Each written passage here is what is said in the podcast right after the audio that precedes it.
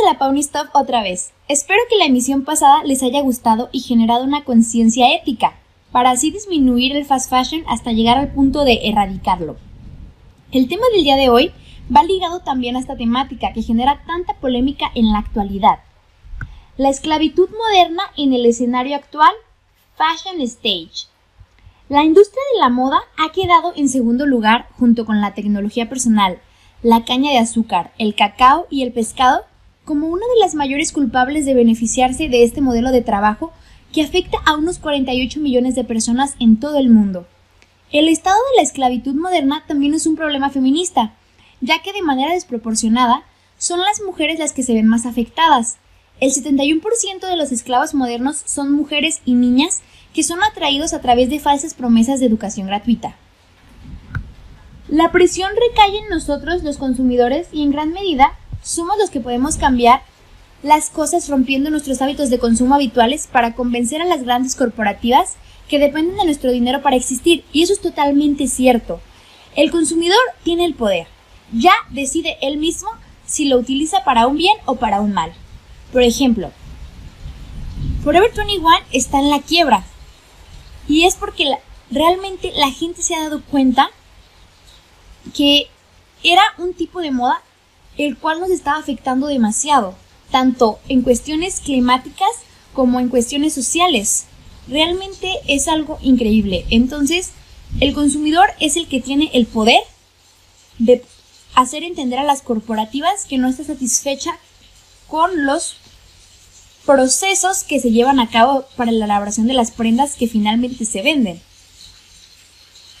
Y esto también tomó repercusiones en grandes naciones que mm, principalmente Estados Unidos fue el primero que implementó un formato en el cual los productores de cadenas grandes, primeramente, tenían que presentar sus procesos de producción para así estar atentos a cómo se elaboraban las prendas.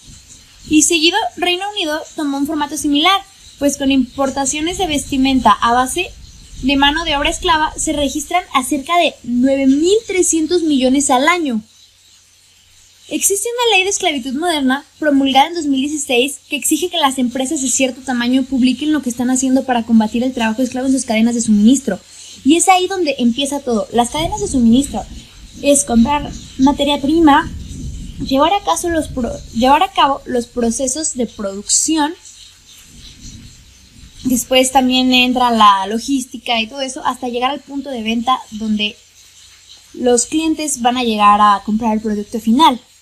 Pero es ahí, sobre todo en los procesos de producción, donde entra esta temática, la esclavitud moderna. Ya que para poder eh, dar las prendas a un bajo costo, las grandes empresas se van a países de escasos recursos o donde hay sobrepoblación para poder así poner sus fábricas principales o sus maquilas y poder realmente pues explotar a las personas porque son personas de escasos recursos, personas que no tienen educación, pues personas en sí que son fáciles de manipular para poder llevarlas a trabajar a las fábricas que como ya decía anteriormente, a veces es una base de engaños. Y estas personas les pagan un salario de 16 dólares por jornadas exorbitantes, realmente, por jornadas que no cualquiera aguantaría y que obviamente no se subsistiría a base de 16 dólares. Esto es totalmente increíble. El 58 de las personas que viven bajo la esclavitud se encuentran en países como India, China, Pakistán, Bangladesh y Uzbekistán. El mapa de esclavitud moderna en el mundo inicia con India, que es el país con mayor número de esclavos.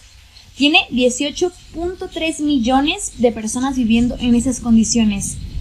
Le sigue China con 3 millones y Pakistán que cuenta con 2.1 millones.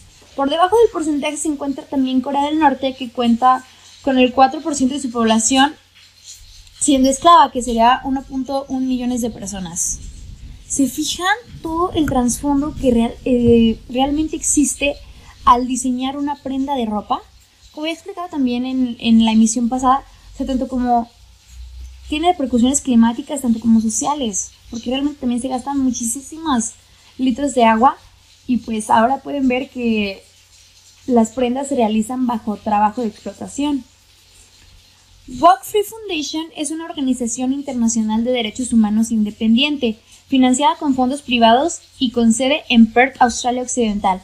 Walk Free, tanto otras fundaciones que se están encargando de generar este tipo de conciencia a nivel mundial para que este sector vuelva a ser ético y transparente, son fundaciones que mm, empiezan diferentes, ¿cómo explicarlo? Diferentes movimientos para dar a conocer esta problemática y que las personas empiecen a hacer uso de ese poder de consumidor que tienen.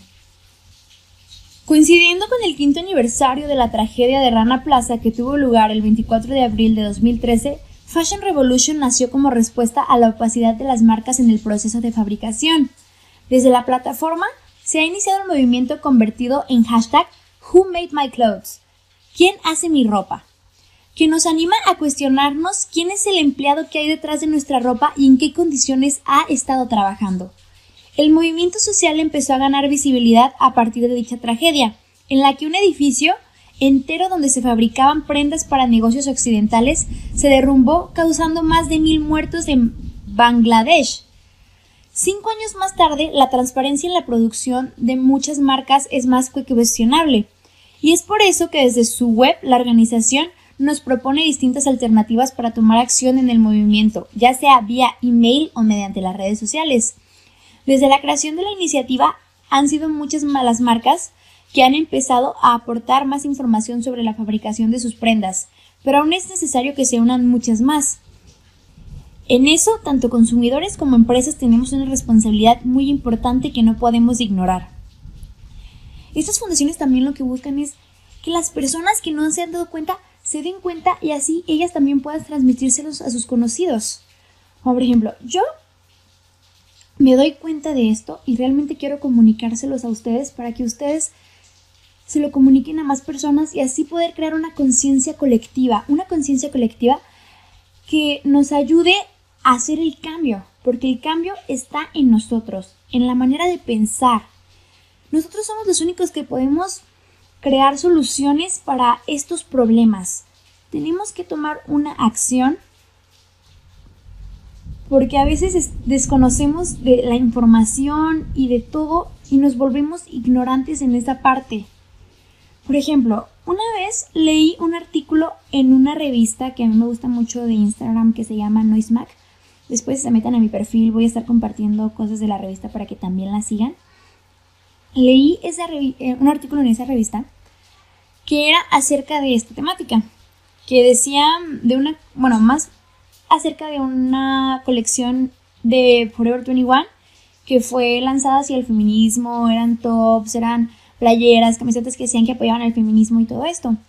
Varios influencers las compraron y empezaron a poner de que sí, que el feminismo, bla, bla, bla, bla, bla, pero realmente ninguna sabía que esas prendas de ropa se habían hecho con trabajo de mujeres explotadas.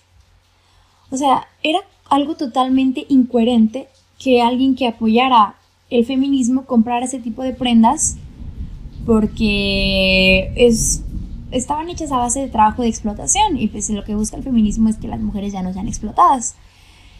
Em, entonces todo esto fue por la ignorancia de que esas personas no sabían que, no sé, no sabían el proceso que había estado detrás de las prendas. Entonces, por eso tenemos siempre que estar informados tanto de los antecedentes de los productos que compramos como el proceso final que van a tener, o sea, cómo van a terminar. Espero que la temática de hoy les haya resultado interesante, que de verdad les esté generando una conciencia para volver la industria textil o la industria de la moda ética y transparente otra vez, porque este sector tiene mucho potencial que se está utilizando para mal. Entonces está en nosotros hacer el cambio. Bueno, esto fue todo por hoy.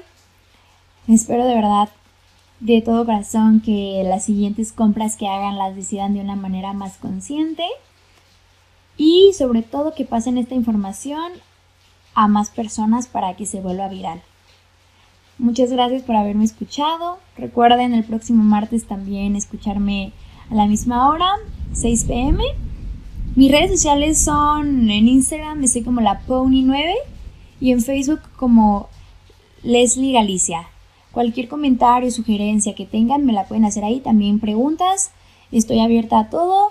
Les digo, voy a estar publicando cosas en mis redes sociales acerca de las temáticas próximas que voy a estar tocando o de las que ya hice para que ustedes puedan estar al corriente. Y también voy a compartirles el perfil de Fast Revolution, de, de Fashion Revolution, que es la iniciativa que les acabo de mencionar porque tiene contenido muy interesante. Hasta la próxima.